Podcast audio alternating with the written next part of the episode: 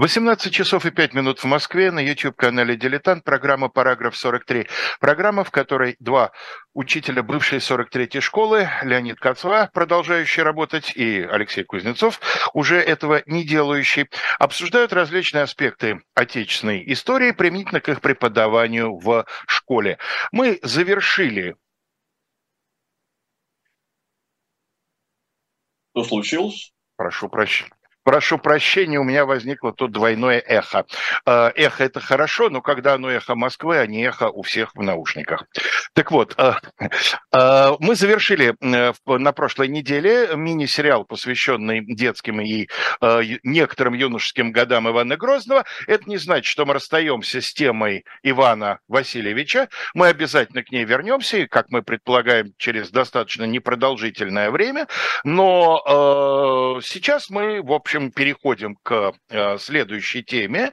И следующей темой мы выбрали э, то, что принято называть э, разделами Речи Посполитой.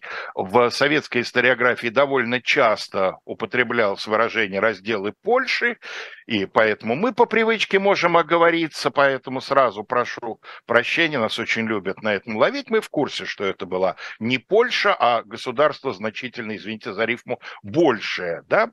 А, так вот, Хочется напомнить, что в 1569 году в результате так называемой Люблинской или по-польски Люблинской унии э, образовалось государство, образовалось не на пустом месте, а на фундаменте существовавшего до этого государства Егелонов, а оно, в свою очередь, с перерывами э, существовало с второй половины XIV века. И вот это государство, которое, скорее всего, все-таки следует считать федерацией, да, поскольку единый монарх с двойным титулом короля польского и великого князя литовского, но при этом оставались учреждения и польские отдельно, литовские отдельно. Судебные системы несколько различались, там в, э, в войске существовала определенная дифференциация и так далее, и так далее, и так далее. Сейчас мы в эти подробности влезать не будем, а какие-то из них всплывут, когда будет идти речь, собственно, о событиях, связанных с разделами, вероятно. Ну вот и мы в ближайшее время соберемся э, попытаться выяснить, почему могущественное, большое, многонаселенное государство, которое, в общем, на протяжении двух столетий достаточно жестко конкурировало со своими соседями, периодически давая им прикурить. А почему оно пришло к такому состоянию, что, в общем, э, как мне кажется, сравнительно легко стало жертвой трех своих соседей, пожелавших эм, прирастить свои территории за его счет? Пожалуйста, передаю мячик. Ну, я только хочу сразу оговориться, что э, термин «разделы Польши», он применяется далеко не, применялся и применяется далеко не только в советской историографии. Он применяется значительно шире. Э, в частности, э, ну вот крупнейший английский исследователь э, эпохи Екатерины Великой, а именно э, Изабель де Мадряга в своей книге, которая называется «Россия в эпоху Екатерины Великой», э, применяет именно такой термин «разделы Польши». Так что это вполне э, легитимно, хотя да, мы действительно знаем, что Речь Посполитая – это федеративное э, польско-литовское государство, включавшее к тому же и часть Лифляндии, и обширные э, белорусские и украинские земли, но термин, тем не менее, легитимный. Э, так вот, э, я хочу напомнить, что в XVIII веке государство это так или иначе вступило в полосу своего упадка, и это было связано прежде всего с тем, что в Польше королями в XVIII веке были уже не представители собственно, польской э, династии, э, но саксонские курфюрсты, сначала Август II Сильный, человек, которому очень завидовал в молодости и очень хотел брать с него пример Петр Великий, и который к концу Северной войны Петра, так сказать, фундаментально разочаровал, и в результате при заключении Торунского уже мира, прошу прощения, Торунского договора 1710 года.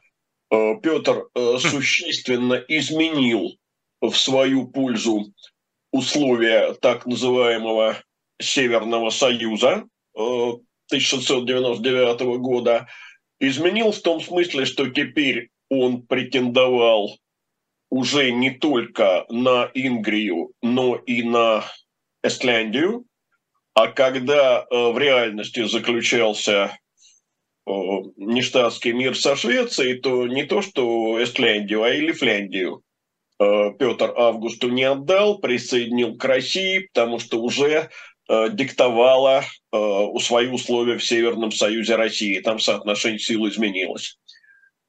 Когда же Август II умер, и встал вопрос о том, кто будет ему наследовать, а в Польше король избирался. Собственно говоря, Речь Посполита, буквально это переводится как общее дело, так же, как и Республика. Э, республика, да, то есть республика э, с выборным королем. Так вот, поляки-то э, пытались избрать на свой престол отнюдь не сына Августа II, Августа III, а напротив Станислава Лещинского, того самого Станислава Лещинского, который во время Северной войны Э, был посажен на польский трон э, Карлом XII и, в общем, выступал в это время как шведская марионетка. Э, Россия этого не допустила. В Польшу были введены русские войска под командованием фельдмаршала Ласси и фельдмаршала Миниха. Лещинскому пришлось вторично из Польши бежать. А на престол так-таки был возведен э, Август III, и уже в это время он во многом зависит от э, России.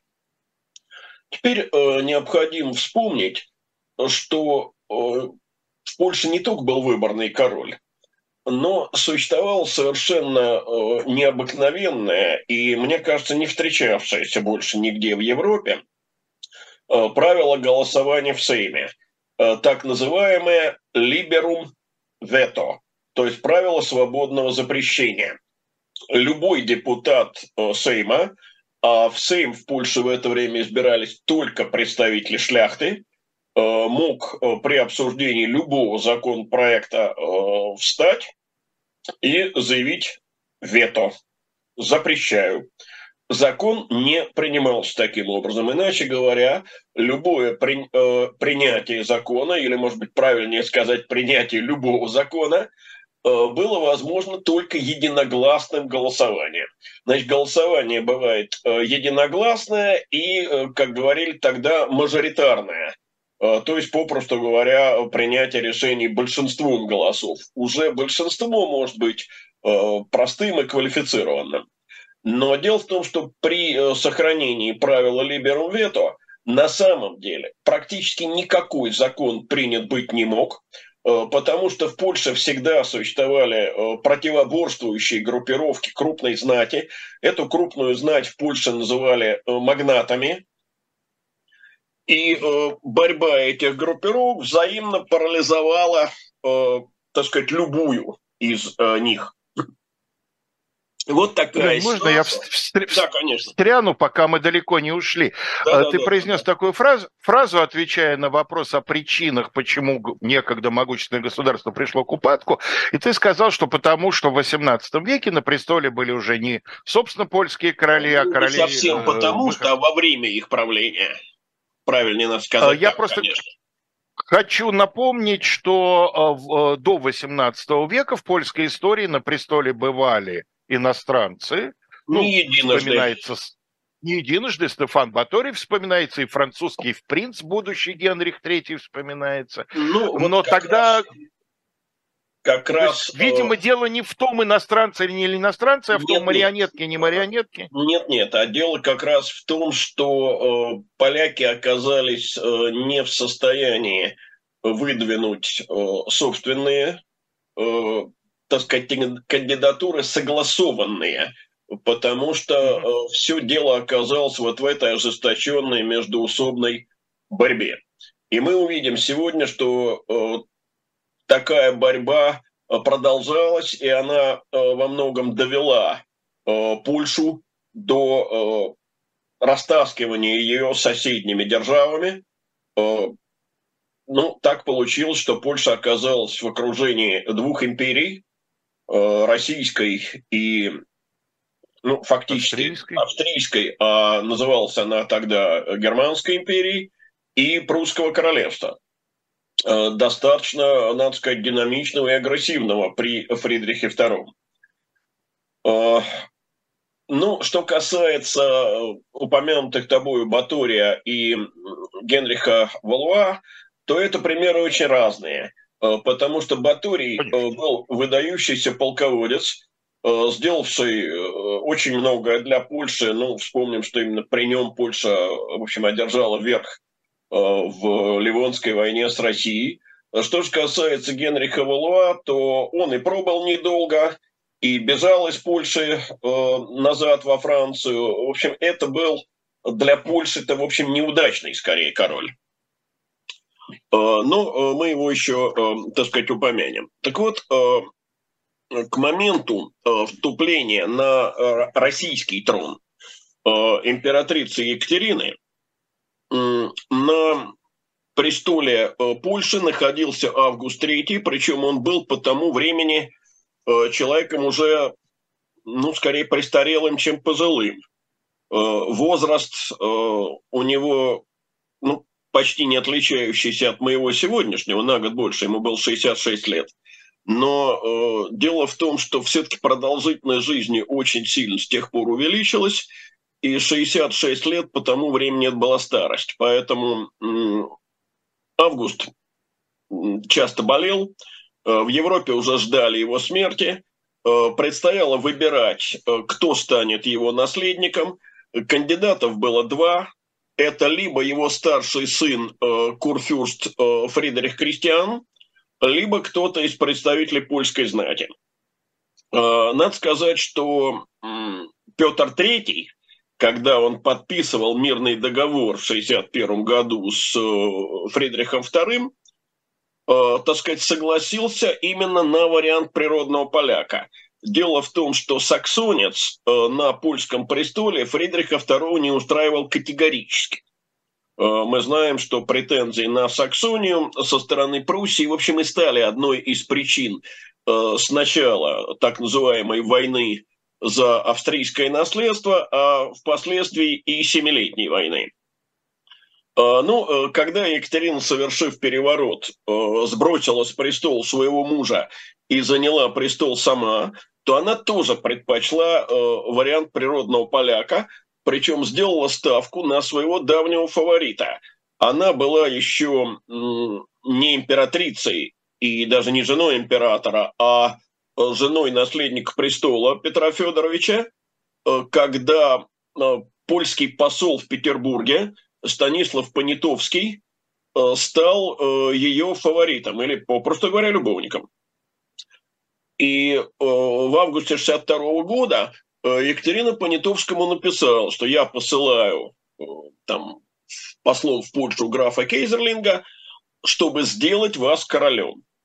Э, вообще надо сказать, что после падения э, Петра III э, Станислав Август, по некоторым данным, надеялся на вариант императора-консорта.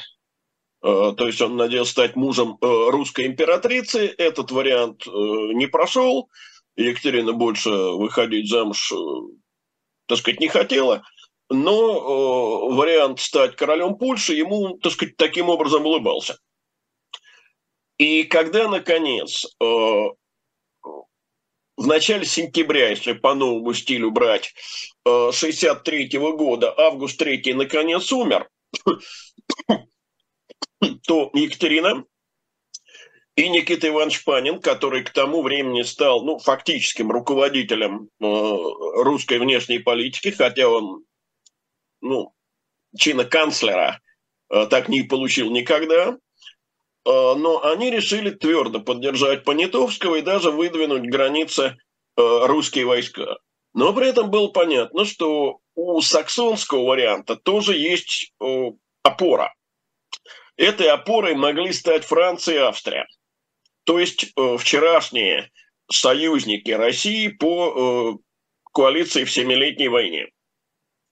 Для... Скажи, пожалуйста, да. вот Выдвинуть войска границы, это понятно, это такой элемент силового шантажа, но война все-таки в любом случае это крайнее дело. А вообще под поддержкой понималось, видимо, финансирование под, под той или иной партии. Под поддержкой понималось многое. Это и финансирование, конечно, но это и демонстрация поддержки э, русским послом во время заседаний Сейма, что само по себе, так сказать, несло э, и характер, э, так сказать, угрозы, и характер давления. Так что тут большой комплекс.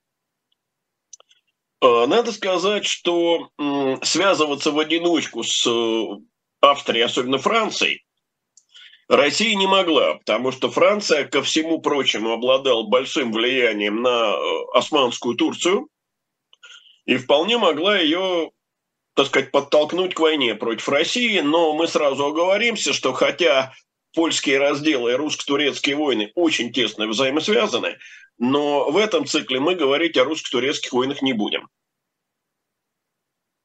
И в этой ситуации Панин обратился за поддержкой к Пруссии. Э, надо сказать, что Фридрих II вообще очень хотел союз с Россией. Э, как мы знаем, Петр II э, такой союз с ним подписал, но Екатерина... Петр III. Петр III, я прошу прощения. Э, Петр III, конечно, с ним такой союз подписал, но Екатерина его не утвердила.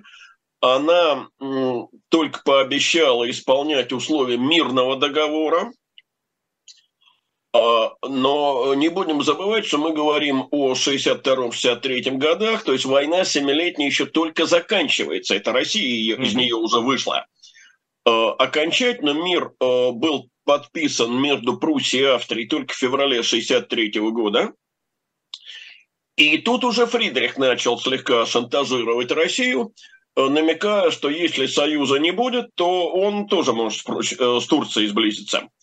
В итоге мир был подписан, э, опять же, по новому стилю в апреле 1964 года, и он предусматривал, э, ну, во-первых, так сказать, неприкосновенность территории друг друга, а во-вторых, и это в данном случае важнее, э, обязательство помогать друг другу в случае нападения третьей державы, либо войсками, правда, там цифры небольшие выставляемых войск, что-то порядка 12 тысяч войск суммарно, либо э, финансами, субсидией.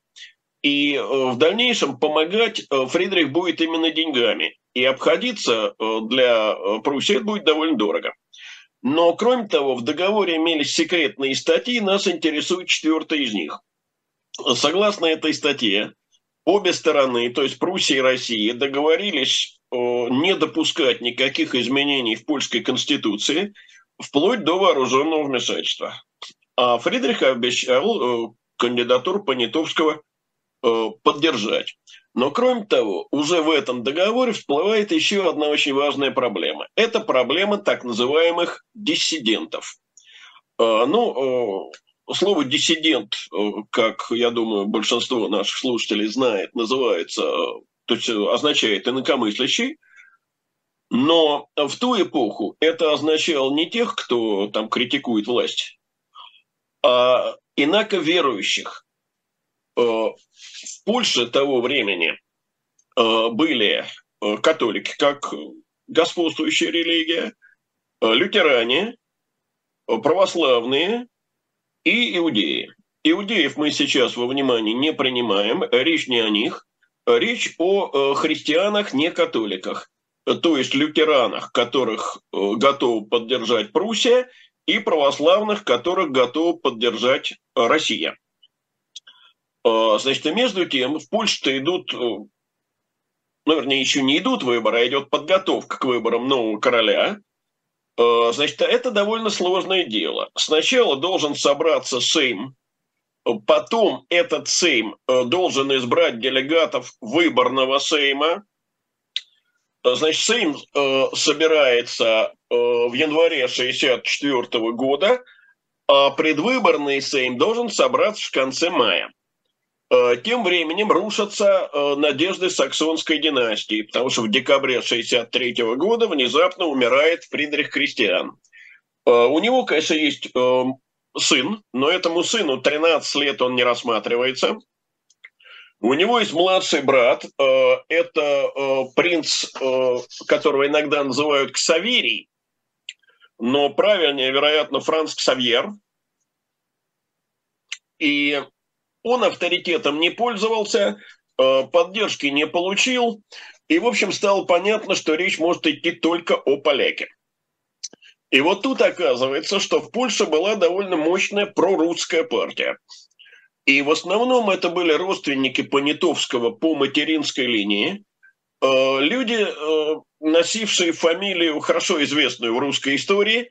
Более того, мы в цикле об Александре Первом Э, эту фамилию упоминали. Речь идет о князьях черторийских или в старой русской э, орфографии черторийских. И более того, вот тот самый князь Адам Чарторийский, э, который нам известен как один из молодых друзей императора Александра I, вообще-то, в принципе, рассматривался Чарторийскими как запасной вариант кандидата на польский королевский престол. Но все-таки они э, решили э, поддерживать Понятовского. И, надо сказать, не зная вот о той э, секретной статье э, русско-прусского соглашения, которая э, обязывала обе стороны не менять э, в Польше Конституцию, они как раз надеялись с помощью России э, шляхетское своеволие ограничить, королевскую власть укрепить. Позже выяснилось, что надежды эти абсолютно были беспочвенными. Но была и мощная антирусская партия, э, которая пыталась противопоставить э, Понятовскому коронного гетмана Яна Броницкого, уже тогда человека весьма немолодого. Он э, занимал должность начальника королевской охраны. Значит, и вот тут, вот что значит э, гибельные усобицы внутри элиты? Э, Чарторийские обращаются к России с, помощь, э, с просьбой прислать им на помощь войска. И Россия отправляет в Польшу, ну, по тем временам это целая армия, 14 тысяч солдат. Э, надо сказать, сторонники... Они обращаются в, в личном качестве. Просто вот мы, ваши верные друзья, просим да. нам прислать, да? Да. Угу. Ну, у них есть поддержка, так сказать, группы магнатов других, но вот в основном это так. Значит, э, Броницкие, а среди их сторонников тоже много аристократов. Ну, например, знаменитый князь э, Кароль Радзивилл. Они пытаются протестовать. Они говорят, какой же может быть Сейм в присутствии русских войск. Но так сказать, терпит поражение. И тогда коронный гетман вместе с Радзивиллом э, покидают Варшаву и провозглашают так называемую конфедерацию. Вот тут надо объяснить, что такое конфедерация. Это совсем не то, э, что понимается под этим словом сегодня, когда это, ну, так сказать, союзное государство Союз со слабым да. центром, грубо говоря, да. Угу. А тогда ну, сейчас попробуем объяснить. Дело в том, что э, в Польше, э, вообще в Речи Посполитой, существовало так называемое официальное право на шляхетское восстание против короля э, во имя защиты э, своих прав и свобод. Э, по-польски это называлось «рокош», э, восходит это к э, венгерскому слову, там на поле, которое называлось вот как-то так, «ракос» или Ракош э, происходили э, такие собрания против короля. Видимо, это происходит еще от средневекового права знати сопротивляться королевской власти. Немножко это, конечно, напоминает знаменитую хартию При... вольности. Привет из Хартии вольности, конечно. Да, да, да, 1215 год, конечно. Но если говорить о серьезном, так сказать, юридическом обосновании, то вот такое право на отказ в послушании королю было зафиксировано в Речи Посполитой. Прошу прощения, вот тут в Польше, еще не в Речи Посполитой. В 1501 году это так называемый Мельниковский привилей, а затем уже действительно в Речи Посполитой 1573 э, год – это вот как раз э, момент, когда на польский престол вступает Генрих Валуа. Это между Сигизмундом II Августом и э, Стефаном Баторием. 1573 год. В польской истории это осталось как Генриковы артикулы. Значит, вот собираясь на Рокош, знать формирует так называемую шляхетскую конфедерацию, и если Сейм, например, объявляет себя генеральной конфедерацией, то э, там либерум вето не действует. Там уже может быть мажоритарное голосование. Русские давайте войска... мы сейчас, поскольку середина ага. часа, давайте да, мы да. прервемся, как раз, так сказать, закончив тем, что такое конфедерация. Сейчас а, мы посмотрим, как обычно, небольшой рекламный ролик, потом еще пара кусочков информации и обратно в Речь Посполитую.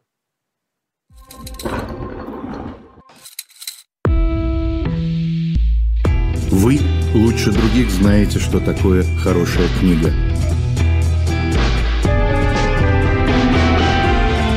Мы лучше других знаем, где ее можно купить. Книги на любой вкус с доставкой на дом. Интернет-магазин «shop Дилетант Медиа».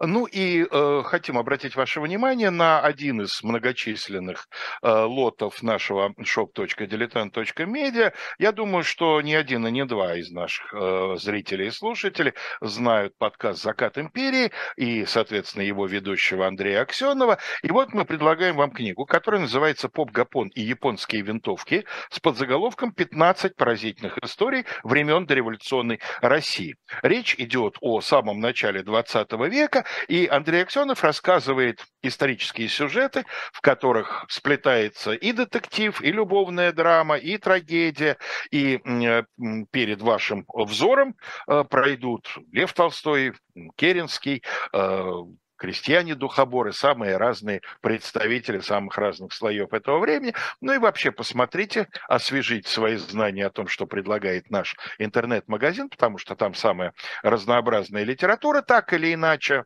э, коротко или далеко, но связанная с историей. Ну и вообще на этой неделе ожидается начало предзаказа очередного комикса, э, очередного тома нашего э, комикса, нашего графического романа. Так что тоже держите руку на пульсе, потому что, в общем, остается буквально несколько дней. Ну, естественно, дополнительно объявим.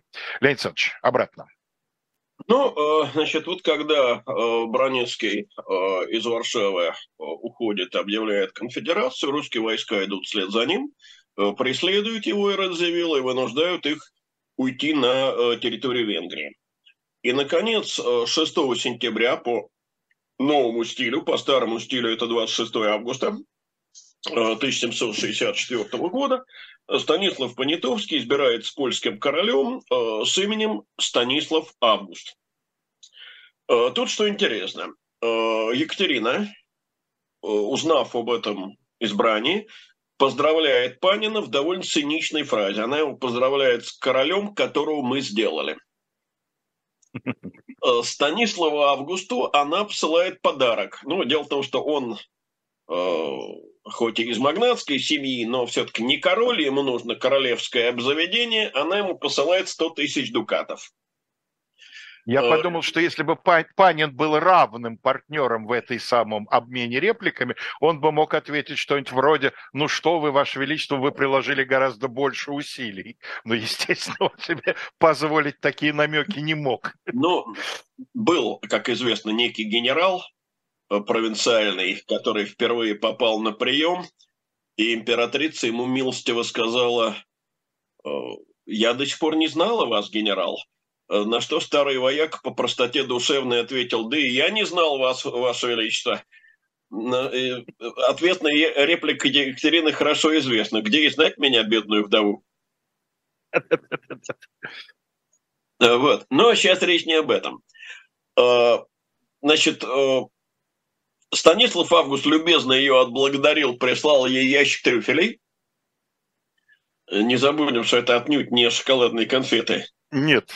А, вовсе, да, а очень, очень дорогостоящие грибы, да. Да. да. Вот. А, ну и, конечно, посадив его на престол, Россия получила дополнительные возможности для вмешательства во внутренние дела Речи Посполитой. Почему я говорю дополнительные? А, дело в том, что... Сейчас, одну секунду.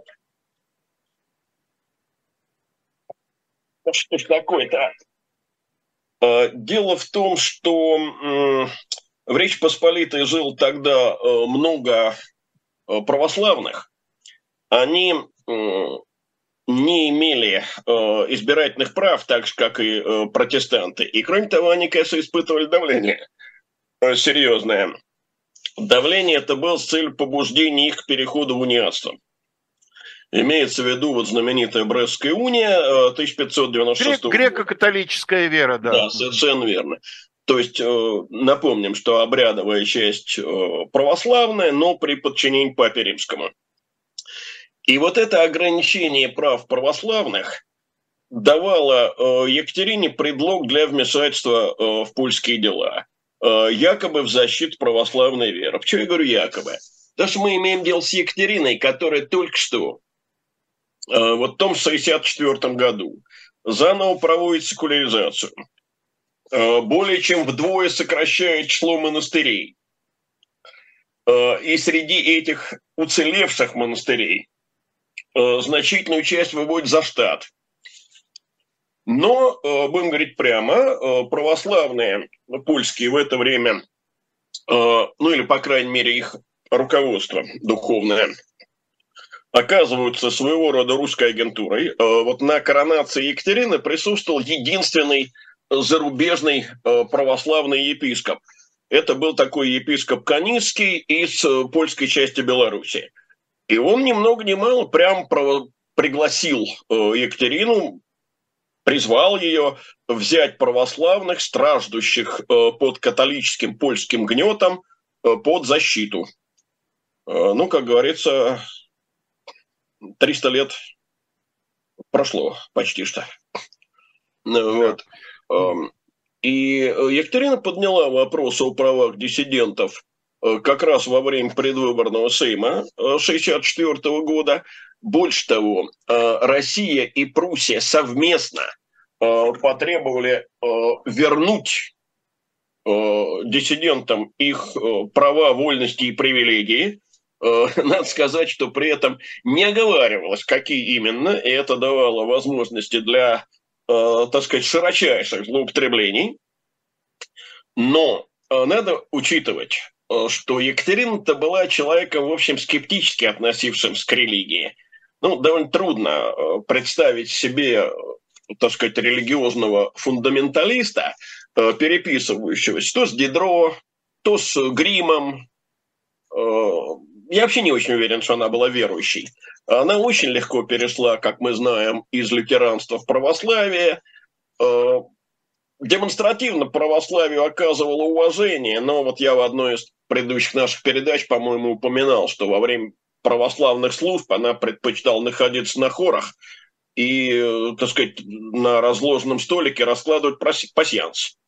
Э, ну, поэтому понять насколько э, ну, скажу так, э, насколько истинно верующими, насколько жестко верующими, может быть, даже фанатично верующими являются польские католики, ей, по-видимому, был просто не дано. И коронационный сейм на какие-либо уступки диссидентам не пошел.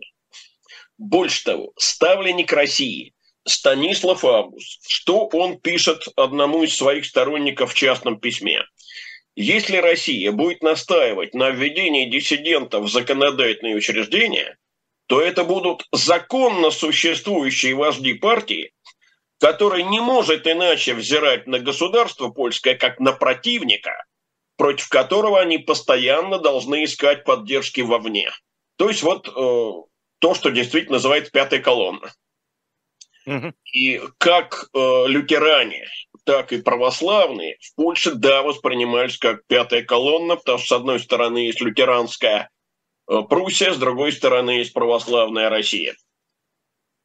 Э, надо сказать, что и Панин, и э, Екатерина, в общем, в 1964 году склонялись к тому, чтобы все-таки ограничиться в Польше э, умеренными реформами, сделав ее более зависимой, более управляемой а Станислав Август рассчитывал э, в какой-то мере пойти на уступки диссидентам, на уступки ограниченные, но взамен добиться отмены либерум вето, э, которая просто парализовала всякую политическую деятельность.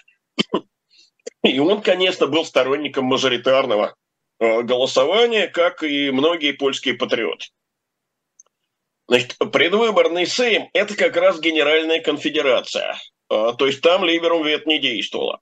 А, поэтому еще до того, а, как Станислав Август был избран, некоторые изменения законодательные, направленные на то, чтобы усилить контроль центральной власти над армией, над финансами, был принят. Значит, предвыборный Сейм уже в декабре 64 э, года, вернее, не предвыборный, а избирательный Сейм, э, избирательный. да, утвердил эти решения, и Генеральную конфедерацию решил сохранить в действии. Значит, это означало, что Либерум вето в Сейме впредь действовать не будет. Э, немедленно русскому послу предписано этого ни в коем случае не допустить. Следующий Сейм, очередной, собирается осенью 66 года. И э, русский посол Николай Васильевич Репнин э, получает предписание настаивать на уступках диссидентам, как можно больше широких, самих диссидентов э, толкать к образованию собственной конфедерации и к обращению к России за помощью. Значит, и э, плюс декларация, с которой Репнин должен выступить, э, требовать равных, э, не просто избирательных прав, а равного представительства всех христианских конфессий в органах власти. Причем вот тут как раз России выгодно сохранение Генеральной конфедерации, потому что если будет действовать либерум вето, встанет консервативный шляхтич, вето и никаких диссидентов. Значит, в Польше складывается в это три группировки. Король с приближенными согласен уступить э, в вопросах о диссидентах, но зато укрепить королевскую власть, ограничив либерум вето. Вторая группа э, отмену либерум вето одобряет, а э, предоставить э, политические права диссидентам отказывается – и, наконец, есть третья группа, э, так сказать, ультраконсервативная, представленная э, крупными магнатами, думающими прежде всего о своих интересах, которые и уступок диссидентам не хотят, и за либерум вето э, цепляются.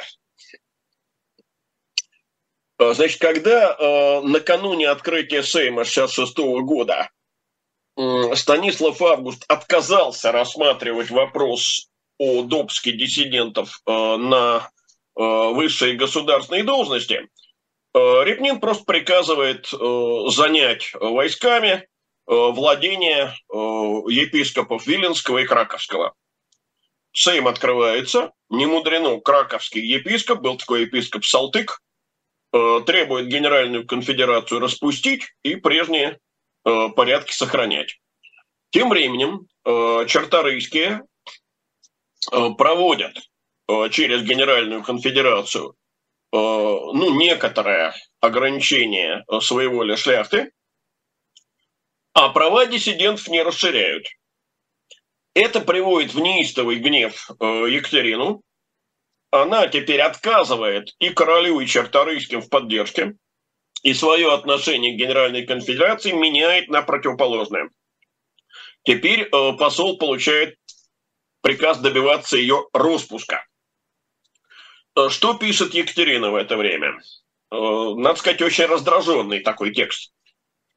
Польша не имеет ни одного соседа, э, который бы не предпочел видеть ее правительство, составленное из диссидентов, нежели допустить ей быть зависимой от 40 или 50 креатур черторижских, которые по натуре настоящей ее форм правления могут всегда составить большинство на сеймах. Надо сказать, что э, вот это враждебное отношение к любым реформам полностью поддерживает э, Фридрих II. И, э, э, собственно, в ноябре 1966 года э, Россия и Пруссия совместно потребовали э, Генеральную конфедерацию распустить, все реформы черторийских отменить. Э, реформа свернута ограничение прав диссидентов. А скажи, пожалуйста, да? а Пруссия что-то похожее через лютеранских диссидентов пытается, да, э, так сказать, осуществлять? Да, пытается да? примерно то же самое. Но просто мы говорим сейчас о России и Естественно, э, понятно, что наша нам ближе, но э, то есть как да, но это... Пруссия здесь, надо сказать, играла меньшую роль. В основном действовали русские, и войска на территории Польши были именно русские. Значит, ограничения диссидентов не смягчены. Здесь политика э, Екатерины потерпела поражение, и Россия окончательно переходит к силовым действиям. Э, под э, защитой русских войск образуются две диссидентские конфедерации. В Слуцке это литовские, ну и в понятие Литва тогда входила и Белоруссия тоже – Э, значит, литовские православные, и в Торуни, это запад Польши, э, город, который потом в Германии будет называться Торн, а в Польше он называет Торунь, э, польские протестанты. Это поляки, но протестанты. И покровительствуют им русские войска. Значит, возникли и э, польские конфедерации, тоже против, противники э, Станислава Августа, э, но они э, как раз добиваются сохранения либерум вето. Э, значит, и они тоже обращаются к Екатерине с, пользой, э, с просьбой о помощи и поддержке. Вот опять же, понимаешь, нет единства в стране, и в результате есть обращение к внешним силам, э, которые в то время для Польши, безусловно, враждебны. Но Екатерина, э, так сказать, свергать э, Станислава Августа, о чем мечтают все его противники, совершенно не собирается. Э, она оказывает на вот этих польских конфедератов нажим, и те соглашаются на э, созыв очередного Сейма. Но во время этого Сейма русские войска входят прямо в предместье Варшавы. И Репнин э, требует, значит,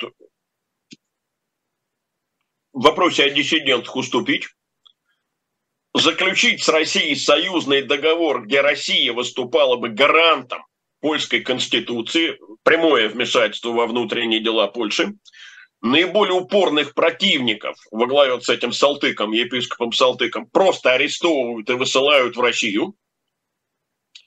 Э, Польша формально независимое государство. Э, вот тем не менее. Казалось. Да, и только после этого э, некоторые уступки достигнуты. В частности, все дворяне, в том числе диссиденты, получают формально равные права, но вот королем может быть только поляк, э, только поляк-католик. Э, государственной религией Польши признан католицизм. Э, в вопросах налоговых, в вопросах военных либерум вет сохранено. А вот по текущим экономическим вопросам тут допускается голосование большинством. А, и Екатерина решает, что ну, достаточно, можно войска э, вывести из Польши, но не получилось, потому что э, поляков настолько вот этот неприкрытый русский диктат э, возобновил, то есть возмутил. Возмутил, да, возмутил. Прошу прощения. Вот, что они создали новую конфедерацию. Конфедерация это называется Барской, отнюдь не потому, что в ней были бари, а потому ну, что она была создана э, в небольшом городе, который, Бар. Да, город Бар, э, это Подолье, то есть территория современной Украины. И Барская конфедерация получает очень большую поддержку в Польше – Репнин, понимая это, э, вывод войск приостанавливает, начинается партизанская война, в стране воистину хаос, в польской правобережной Украине. Начинается в это время как раз антипольское восстание, казаки, крестьяне, гайдамаки, и э, в том числе вот эти гайдамаки в погоне за отступающими конфедератами вторгаются на территорию турецкой Подолии, ведь Подолия частично была турецкой. Захватывают город Балту и, э, так сказать, в лучших традициях Богдана Хмельницкого устраивают там совершенно чудовищный э, еврейский погром. Э, к тому же русское командование отдает директиву занять э, город Каменец-Подольский на берегу Днепра, а это турки считают угрозой своей безопасности. Результат – русско-турецкая война 68-74 годов, о которой будем говорить отдельно. Но э, в это же время, в 69-м, 70-м годах, то есть русско-турецкая война уже идет, Австрия которая тоже недовольна э, вторжениями э, конфедератов, оккупирует э, южные районы Польши вдоль польско-венгерской границы, ну, почти до Кракова. Нам бы сейчас вот карту посмотреть Речи Посполитой. Кость, дайте нам, пожалуйста, первую карту из тех, что мы Вот не разделы, а прислали. а... Да, но только, к сожалению, мы ее видимо, с Леонидом видеть не будем. Ее будут видеть да? наши зрители. Ну, хорошо. А, значит, что дает австрийцам предлог для того, чтобы осуществить эту оккупацию? Чума началась. Против чумы нужен кордон. Ну, а дальше смотрите, что получается. Россия в войне с Турцией побеждает, заключается так называемый Кичук-Кайнарджийский мир – Э, Австрия очень и очень обеспокоена. Она готовится э, к войне. Э, мир еще не заключен, он еще будет там заключен, да? Но Россия уже явно одерживает победы. И Австрия начинает готовиться к вступлению в войну на турецкой стороне. В этой ситуации инициативу проявляет Фридрих, Ему совершенно турецкая война не нужна. Я уже говорил о том, что она ему дорого обходится. И он э, выдвигает план раздела э, между тремя державами, раздела, после которого все три державы, то есть Пруссия, Австрия и Россия, могли бы выступить э, против Турции совместно. А Россия, в свою очередь, могла бы, так сказать, умерить свои претензии в Турции – благо она будет компенсирована территориями польскими. Результат. 1972 год, февраль месяц, подписана сначала русско-прусская конвенция, затем в марте трехстороннее предварительное соглашение и, наконец, окончательная трехсторонняя конвенция в августе 1972 года. Это соглашение о разделе. А в Польше продолжается война. Русские, конфедераты, король.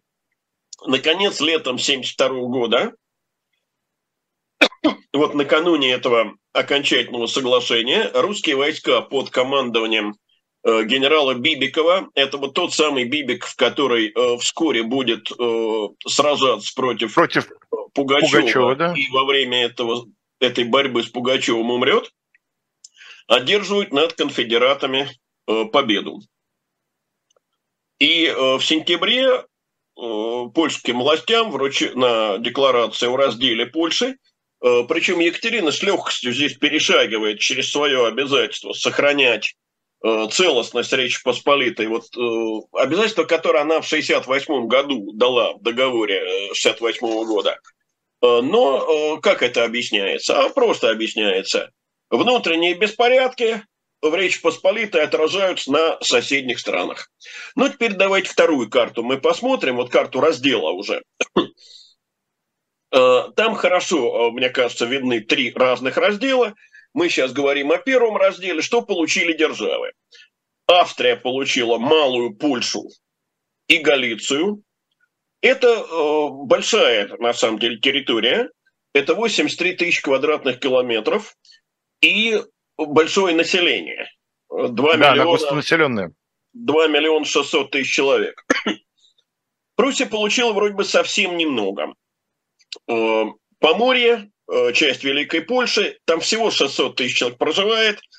Э, по территории 36 тысяч квадратных километров, но там устье Вислы. Это экономически очень важная точка. Россия получила территориально больше всех, 93 тысячи квадратных километров, но жил там вдвое меньше, чем на территории, отошедшей к Австрии. Э, миллион это 30... нынешняя Восточная Беларусь, насколько я понимаю. В основном это Восточная Беларусь и Польская или Финляндия. У нас всегда принято было подчеркивать, только белорусские, украинские территории России по разделам получила, uh-huh. коренные польские земли ни-ни, но как бы забывается, что здесь и Лифляндия, и по второму и третьему разделам Литва отнюдь не православные. А, вот. А, и кроме того, большое еврейское население, о чем мы будем говорить в других передачах. Надо сказать, что до осени 1973 года Сейм отказывался раздел утвердить. Согласовал только после того, как все три державы повторно развернули свои войска, но и то, как утвердил. Маршал Сейма поставил вопрос на голосование. Депутаты молчат. Молчат. И тогда маршал объявляет соглашение утвержденным, не ставя его на голосование. То есть, ну, понятно, трудно голосовать, когда пистолет у твоего виска. 75 год, новая конституция, Либерум вет сохраняется, выборность короля сохраняется, королем, королем может быть только поляк, войсками командовать король не может, диссидентам политические права предоставлены, но занимать важные государственные должности они не могут. Ну и надо сказать, что в Европе Польшу никто не поддержал, даже э, Франция, э, причем э, вот французские философы во главе с Вольтером вообще оправдывали раздел, писали, что там это поляки, фанатики католические, хорошо, что разделили. В Англии газеты изображали поляков фанатичными католиками, которые якобы вообще готовы уничтожить всех протестантов. По сути дела, нашелся только один человек. Это видный английский политик, э, впоследствии такой теоретик консерватизма. Это Эдмунд Берг. Берг написал так. Польша была только завтраком. А где они будут обедать? Вот, да. мне кажется, это очень важный вопрос. Э, ну, мы в да, и ситуация эта в Европе с тех пор еще не раз повторится, когда да, возникает вопрос, если они так позавтракали. Увидим, где они будут обедать. И надо сказать, что это, да, повторяться будет многократно.